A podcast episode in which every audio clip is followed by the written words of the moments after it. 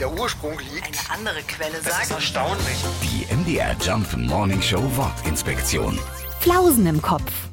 Jeder hatte sie schon mal im Laufe seines Lebens, sagen zumindest die Eltern. Flausen im Kopf. Die sind ein beliebtes Sprichwort und kommen zuerst in der rumänischen Region Siebenbürgen vor.